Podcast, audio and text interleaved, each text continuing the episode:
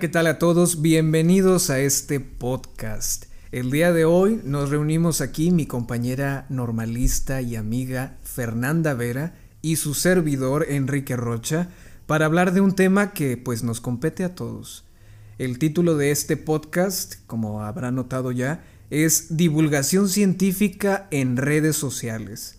¿Puedes confiar realmente en lo que lees? Fernanda, bienvenida. Muchas gracias por la invitación. Creo que es un tema demasiado importante, ya que hoy en día hay mucha facilidad de encontrar información errónea en cualquier lugar y pues ansiosa de conocer lo que, lo que vamos a, a platicar. Efectivamente, Fernanda. Como lo comentas, eh, en las redes sociales generalmente se comparten muchas noticias que cuando nosotros las leemos pues nos vamos con la finta, creemos que son verdaderas, pero nos hemos preguntado en algún momento, ¿lo que estoy leyendo es verídico? ¿Esto que estoy leyendo tiene un sustento científico o proviene de una fuente oficial? ¿Tú te has preguntado eso, Fernanda?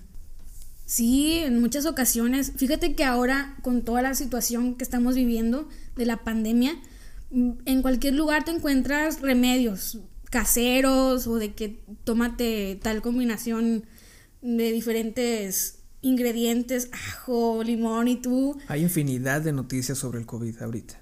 No, mm, por todas partes y creo que el más eh, es más vulnerable las personas que no tienen el conocimiento de lo que están leyendo, ¿verdad? Claro. Y te, vas con la idea. Sí. Y bueno, estas noticias, como lo, lo, platicas, aparecen más pues en Facebook, en Twitter, en estas cadenas típicas, a lo mejor en las comunidades jóvenes no tanto, pero por ejemplo, eh, ¿qué tía no te ha mandado una cadena relacionada con algún... No, y ahorita está en su apogeo porque en realidad la envías y todo incluso dicen comparte con tus familiares y la gente pues en su ignorancia a lo mejor no quiero escucharme mal pero sí en desconocer acerca de, de lo que están leyendo lo, creen y lo comparten. Lo comparten, exactamente. Fíjate, esto que mencionas recibe el nombre de desinformación científica. Cuando, cuando nosotros leemos una nota y no tenemos ni idea de lo que estamos leyendo, pero le creemos a quien escribió esa nota, pues nos estamos desinformando, nos están desinformando y esto, eh, con relación a nuestro tema, se llama desinformación científica. Como ya lo platicas, eh, la situación internacional que prevalece actualmente, pues ha generado, ha incitado que muchos periodistas alrededor del mundo eh, publiquen a diario más de 50, 100 notas relacionadas con las vacunas, relacionadas con la posible cura del COVID, con remedios caseros, como tú lo platicas. Ya ves que salió esta, esta nota de que tenías que tomar cloro para que, ay, perdón, para que te, pues para que no te diera el COVID. No sé si te tocó leerla. Fíjate que no, y me asombra mucho, pero sí te voy a platicar algo que vi hace unos días y precisamente en Facebook estaba pues viendo un momento por ahí y vi una imagen de un señor que tenía en una estufa una tetera, por así decirlo, donde hierven el agua y lo conectaba a una botella que ponía en su rostro, como tipo un, ¿cómo se llaman? Un nebulizador. Y ya pues gente profesional eh, comentaba acerca de que no saben las bacterias que esto puede atraer al momento de, de usarlo. Y otra gente por su parte decía, no, pues es que es gente creativa, que a pesar de las limitaciones económicas, no se deja caer. Y había diversidad de comentarios.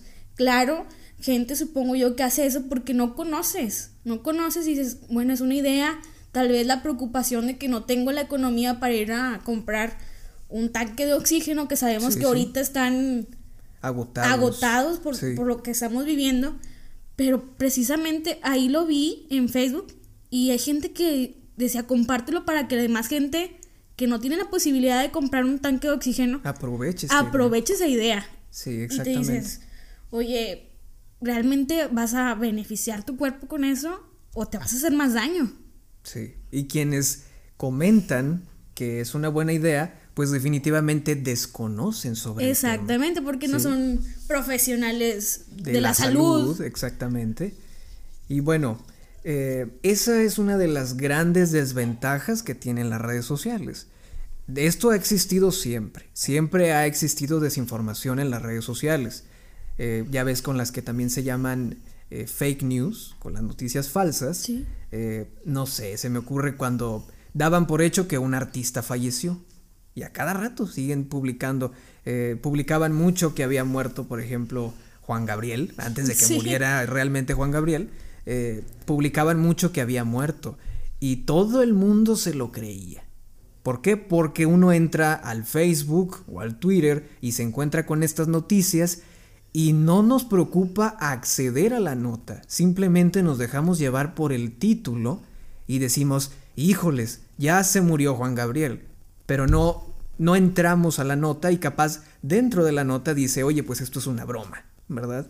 Sí, es como los típicos del, del examen del maestro que te dice, lee las instrucciones, te vas contestando todo el examen y al final te dice, no contestes, déjalo en blanco, entrégalo y tienes 10. Te vas con la finta, no lees lo que realmente... O a lo mejor lo puedes leer, pero ¿quién te dice que realmente es de una persona profesional y que conoce lo que está escribiendo? Claramente, sí, es correcto. ¿Y sabes qué es lo, pues, lo más frustrante?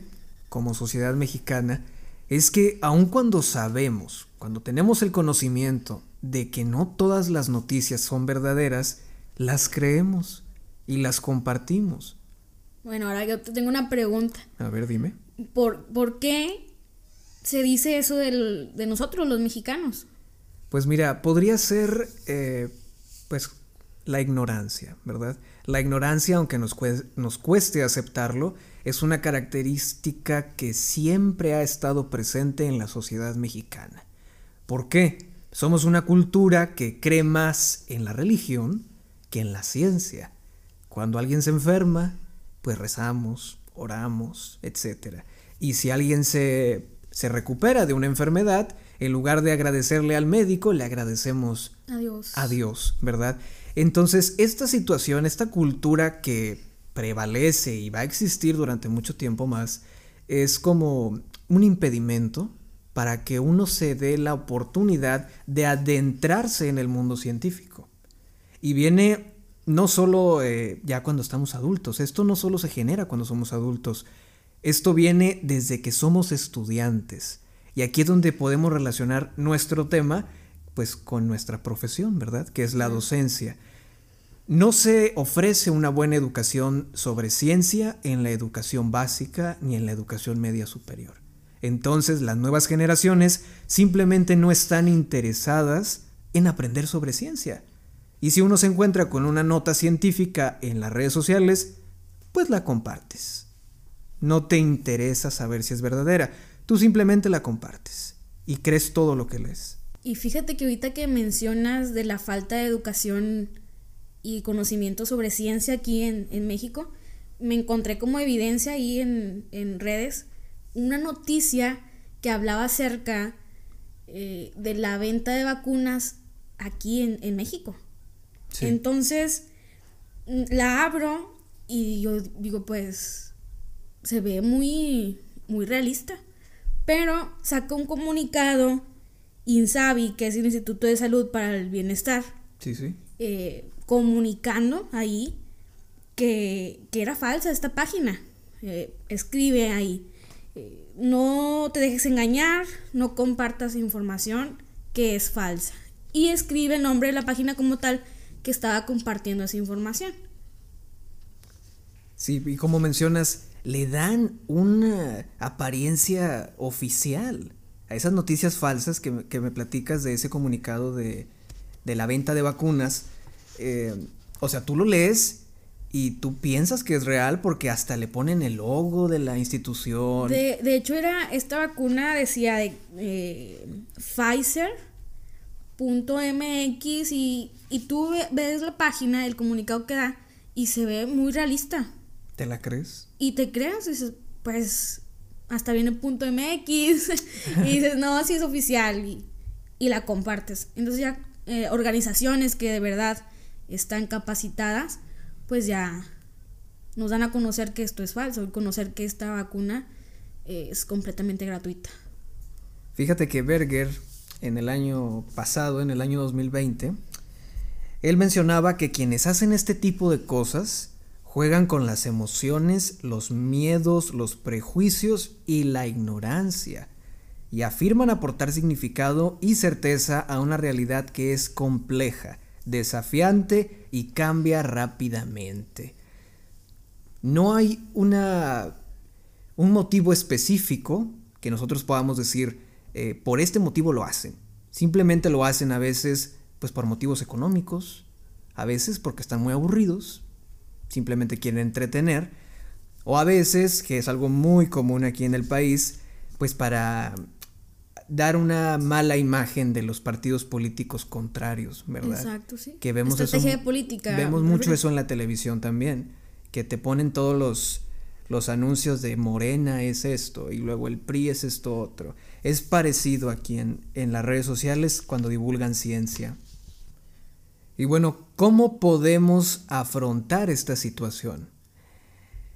Tristemente, la ciencia es la única que tiene el poder de disminuir la desinformación científica. ¿Qué quiere decir esto? Pues que la ciencia es la única con un lenguaje formal que puede hacer que una afirmación relacionada con alguna investigación científica sea entendida igual por un mexicano que por un canadiense, por ejemplo.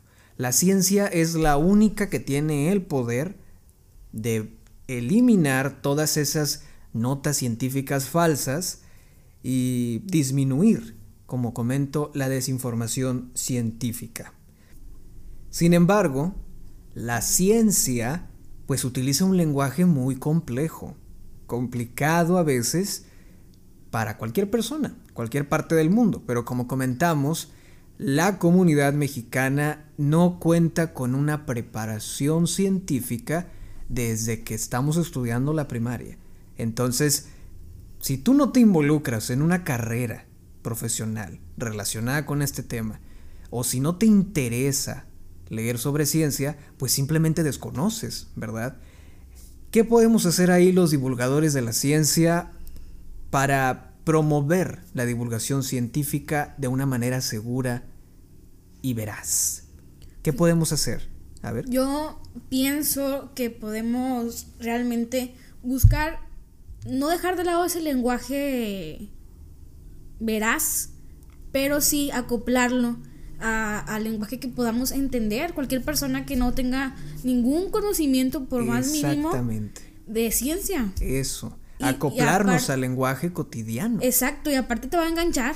Si tú eres una persona que no conoces y vas entendiendo lo que estás leyendo, dices, ay, espérame, eh, está padre esto, o sea, y logro comprenderlo. Así es, aun cuando no sabes sobre ciencia. Así es. Muy bien.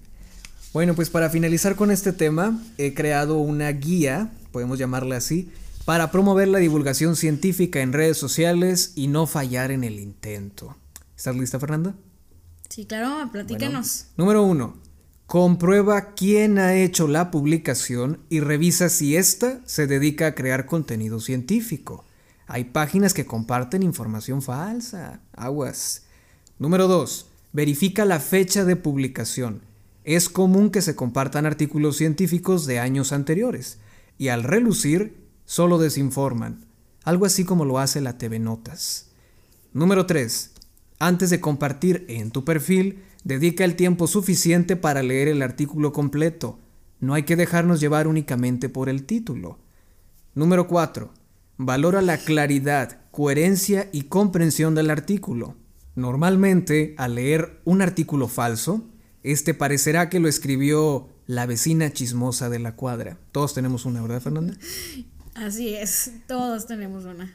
Número 5. Comprueba que al final del artículo se incluyan las fuentes científicas originales. De lo contrario, este podría ser más fake que el regreso a clases presenciales. Número 6. Si aún no estás seguro de la veracidad del artículo, es recomendable consultar otras fuentes de información científica.